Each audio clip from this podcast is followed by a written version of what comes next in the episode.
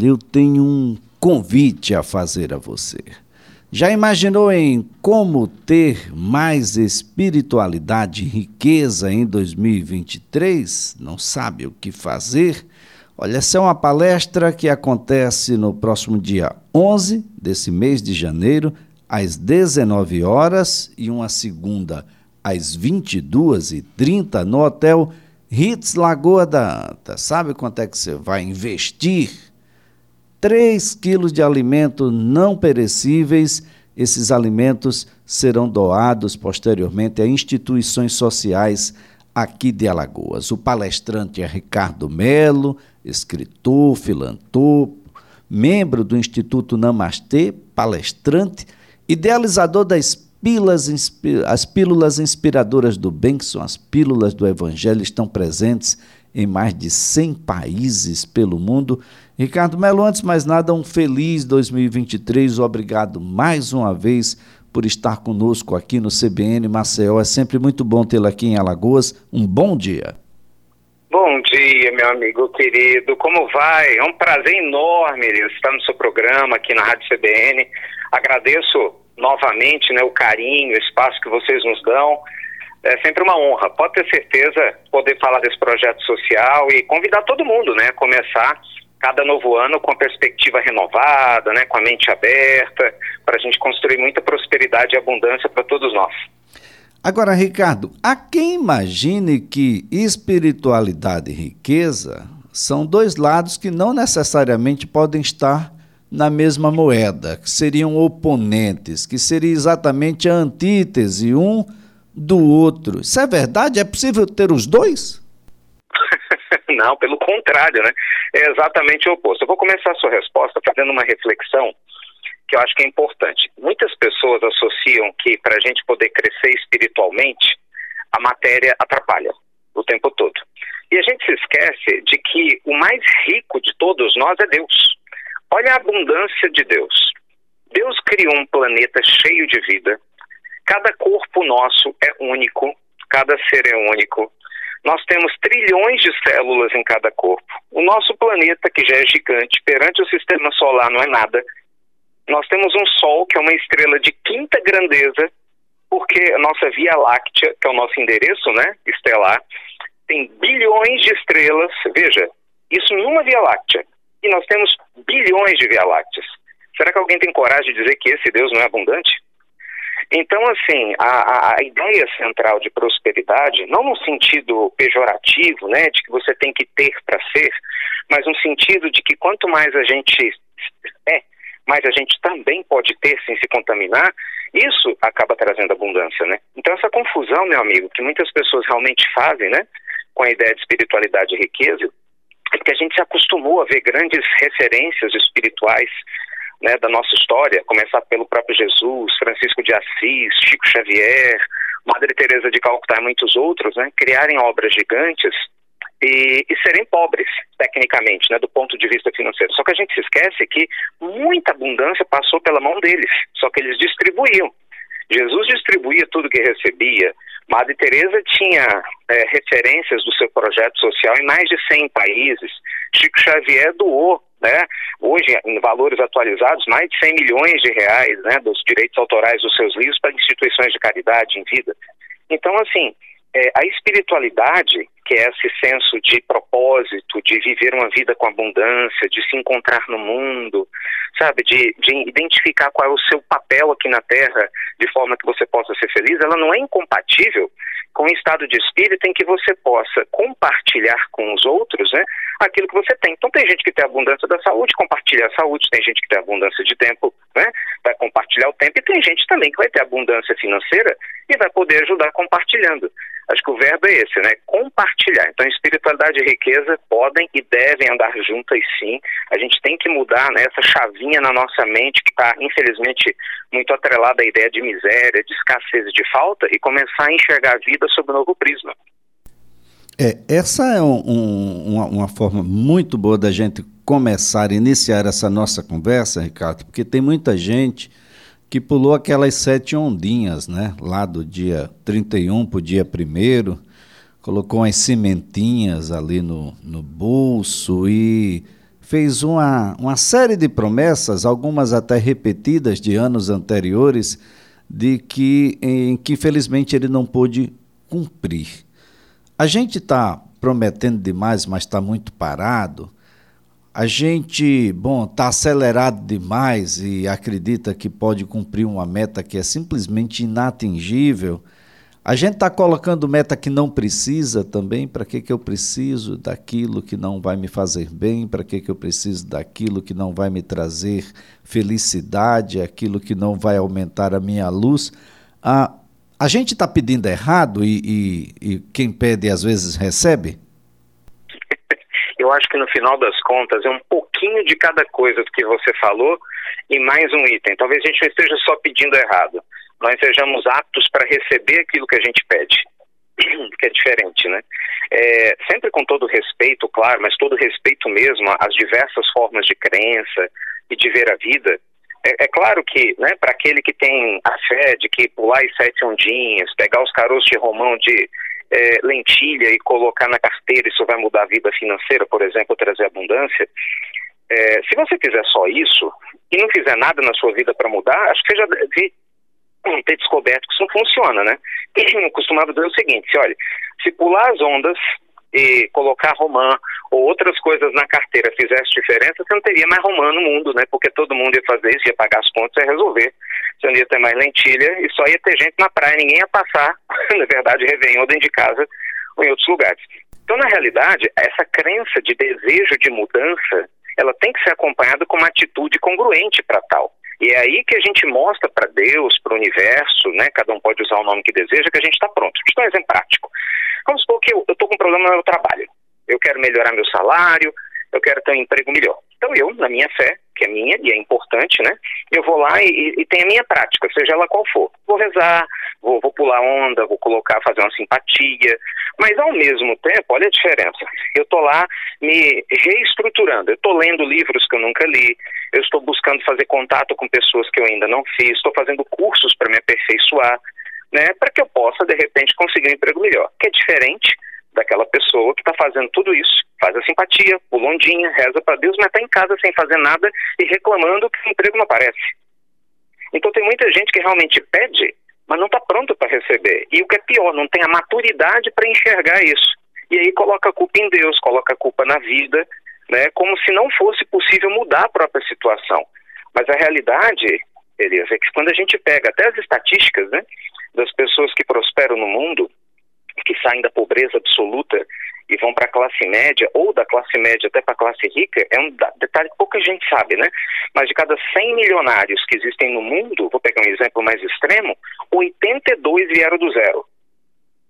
Literalmente é isso. Então nós temos 82% das pessoas que prosperam que saíram do nada. Aí a minha pergunta é, se essas pessoas saíram do nada, e não adianta falar, ainda que uma ou outra tenha seguido um caminho desonesto, mas a grande maioria não, saíram trabalhando, pagando seus impostos em dia, né, fazendo coisas diferentes, o que, que essas pessoas fizeram de diferente?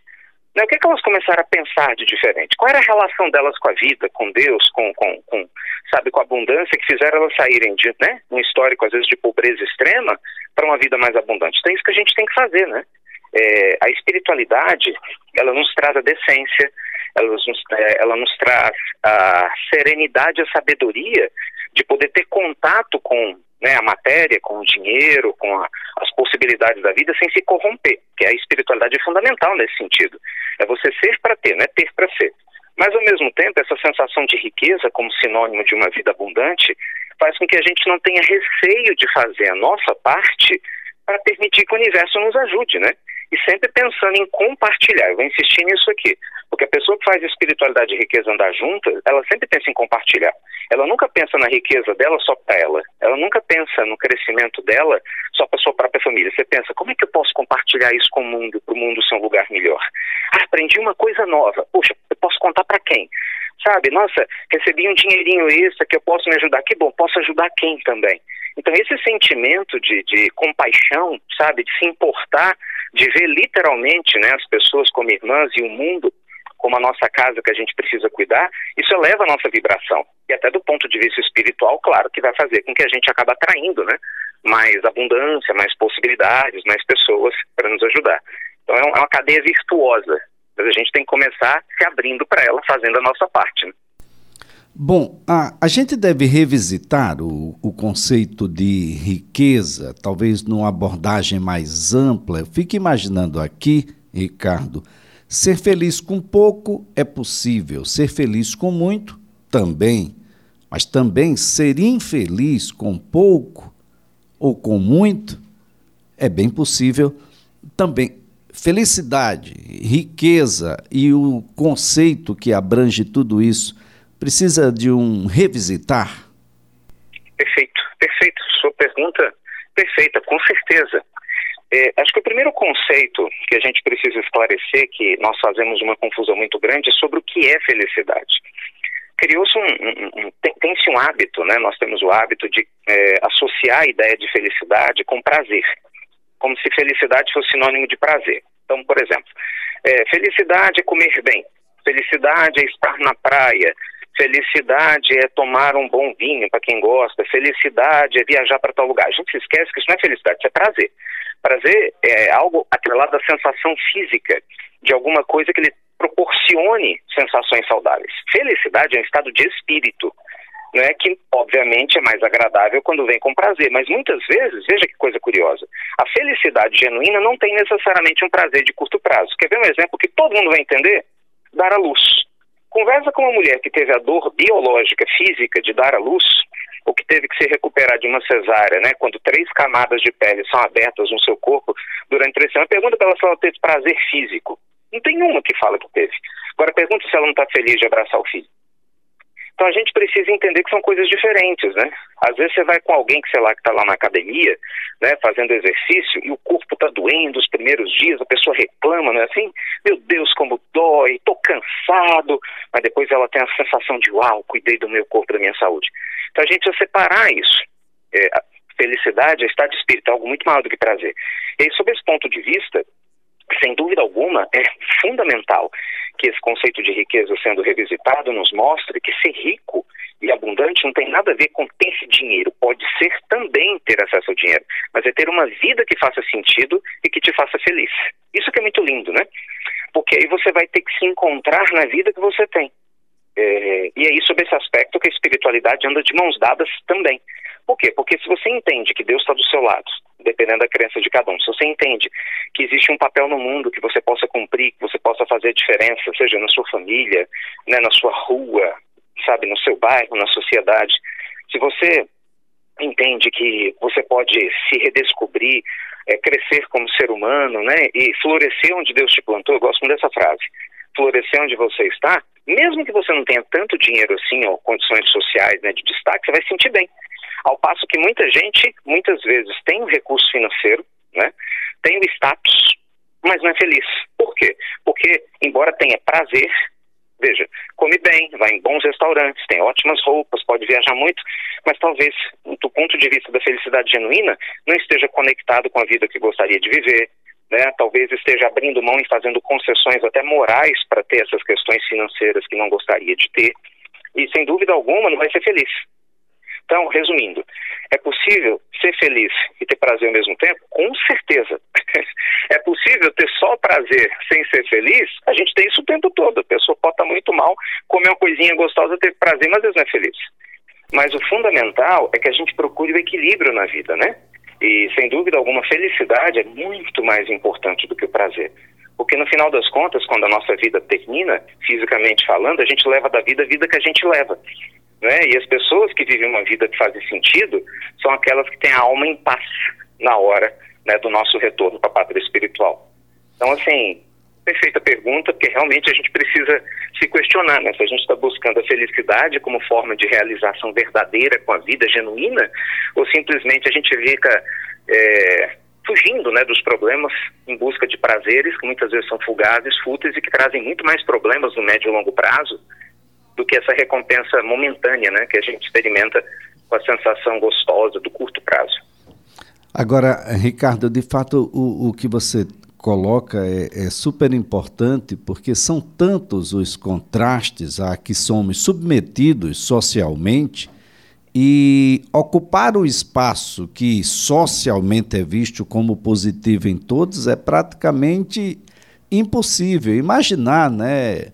É, riqueza e pobreza, fama e anonimato na atualidade, beleza e ocupar o, o espaço daquilo que é considerado belo ou feio a, pela a sociedade atualmente, saúde, doença, ou seja, isso termina impactando diretamente na, na forma como a gente começa a se manifestar e a gente a, a, a, gente vira mais de um, né? Aliás, tem agora o avatar, né, Ricardo? E, e, e, a gente fica complicado, né? Viver essas várias vidas na mesma vida ah, que não são vidas. É verdade. Agora, você, você quer ver uma, um, um, exemplo simples? A sua fala me, me inspira aqui a refletir sobre algo muito, acho que típico de alguém que está no meu papel. Por exemplo, embora eu seja nordestino, né? Nasci em Pernambuco, eu moro lá em Minas Gerais. Então, eu venho para cá sempre, pelo menos uma vez por ano, uma, duas vezes, que a família da minha esposa mora aqui, eu tenho minha família aqui pertinho, e eu amo o Nordeste, claro. Mas, tecnicamente, eu brinco, eu tenho uma visão, abre aspas, do turista, né? Que é aquele que vem, eventualmente, e não precisa nem falar dos encantos naturais que a gente tem em Maceió. Então, veja, lá em Minas a gente tem muita mata. Então, tem muitos turistas que vão para Minas e ficam encantados com as paisagens de lá. Como os que vêm de lá ficam encantados com as paisagens daqui. Onde eu quero chegar? Olha que diferença. Muita gente, eu tenho certeza, porque eu já conversei com alguns, andam na orla, que é maravilhosa, né? Que acha a coisa mais linda. E nem prestam atenção mais. Né? Se torna comum. Banaliza. Porque é muito fácil o acesso. Mas não percebe que tem gente que trabalha o ano todo para conseguir ficar uma semana na orla que de repente muitos já moram e podem passear todo dia, tomar uma água de coco de maneira natural. Veja, a mesma coisa acontece o oposto, né? Muita gente trabalha o ano todo para tirar as férias, quer ir por o preto, quer conhecer uma cidade histórica, tomar um cafezinho lá, quando muitos de nós pode fazer isso a qualquer momento. Então, assim, é, essa questão do, do que, é bom, do que, é ruim, do que nos faz bem, ela realmente depende do olhar de quem vê. E esse belo, né, como você mencionou, o que é bonito ou não bonito, né, aquilo que é belo ou que não é, depende dos olhos de quem vê. Então, às vezes, você pode estar vivendo ao lado de algo maravilhoso e não reconhecer. Você pode ter uma família maravilhosa, mesmo que ela te dê problema ou dor de cabeça, mas nem enxergar isso. Tem gente, meus amigos, que não tem uma pessoa na família, daria tudo para ter uma família mesmo complicada, né?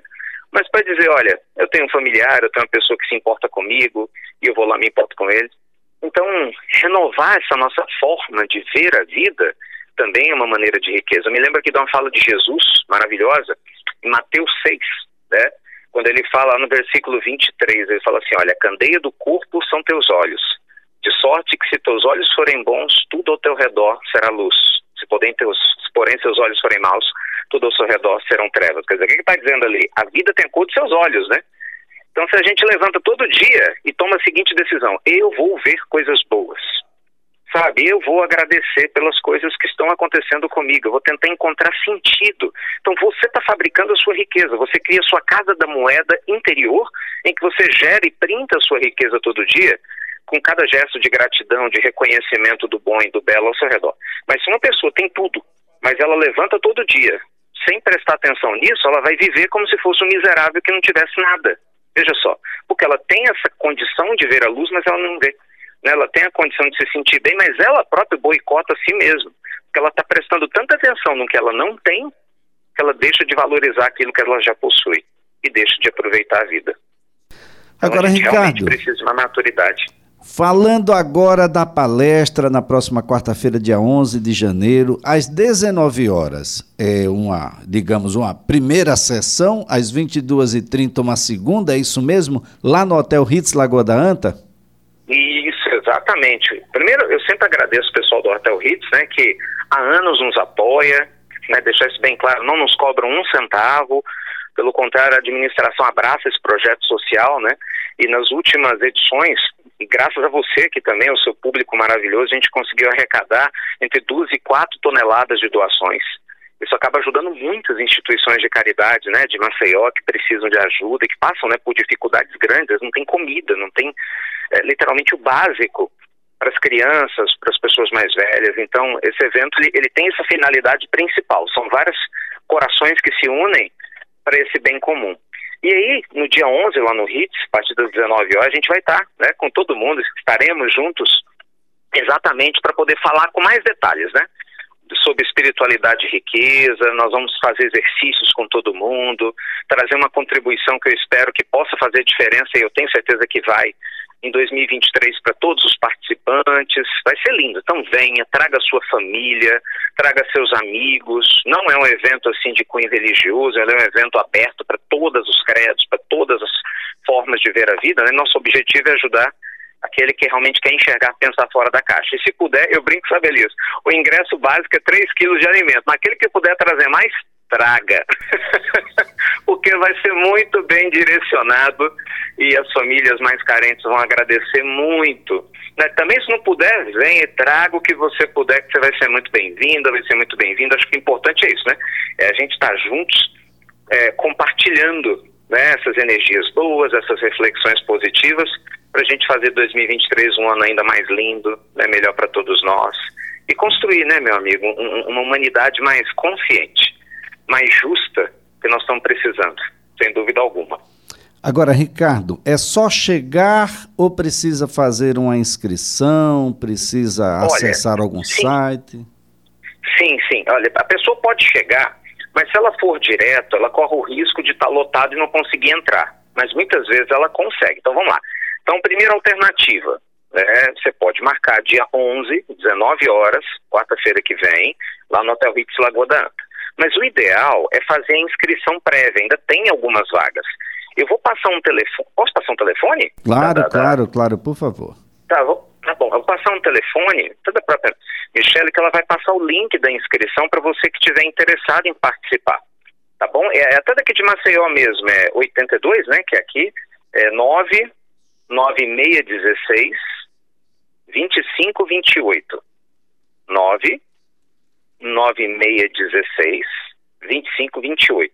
Eu só vou pedir a gentileza do pessoal, se possível, mandar uma mensagem de WhatsApp, porque quando a pessoa liga, fica difícil de atender todo mundo, que liga muita gente ao mesmo tempo, a gente não consegue, né?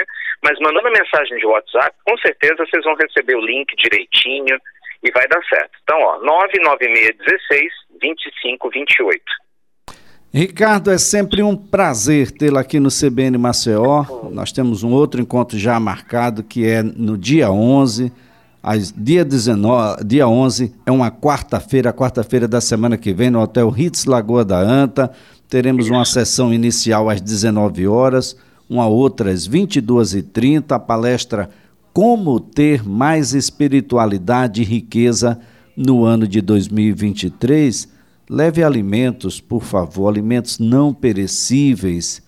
3 quilos de alimento é a meta que a gente está colocando aqui, mas essa é a meta é. inicial.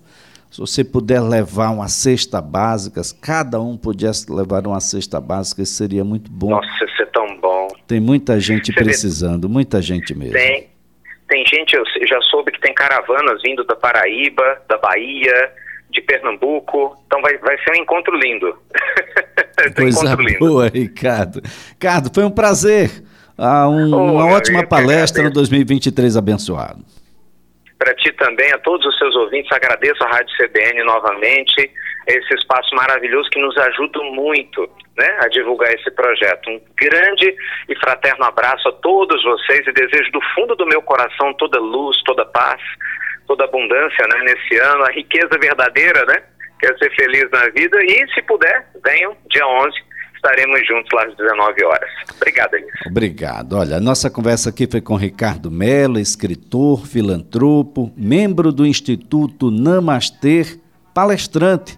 É o idealizador das pílulas inspiradoras do bem, as pílulas do Evangelho, que estão presentes em mais de 100 países espalhados pelo mundo. Ricardo Melo vem para cá ah, para promover a palestra Como Ter Mais Espiritualidade e Riqueza em 2023. A palestra é no dia 11 de janeiro, a primeira sessão às 11 a segunda às 22h30. 996 16 2528.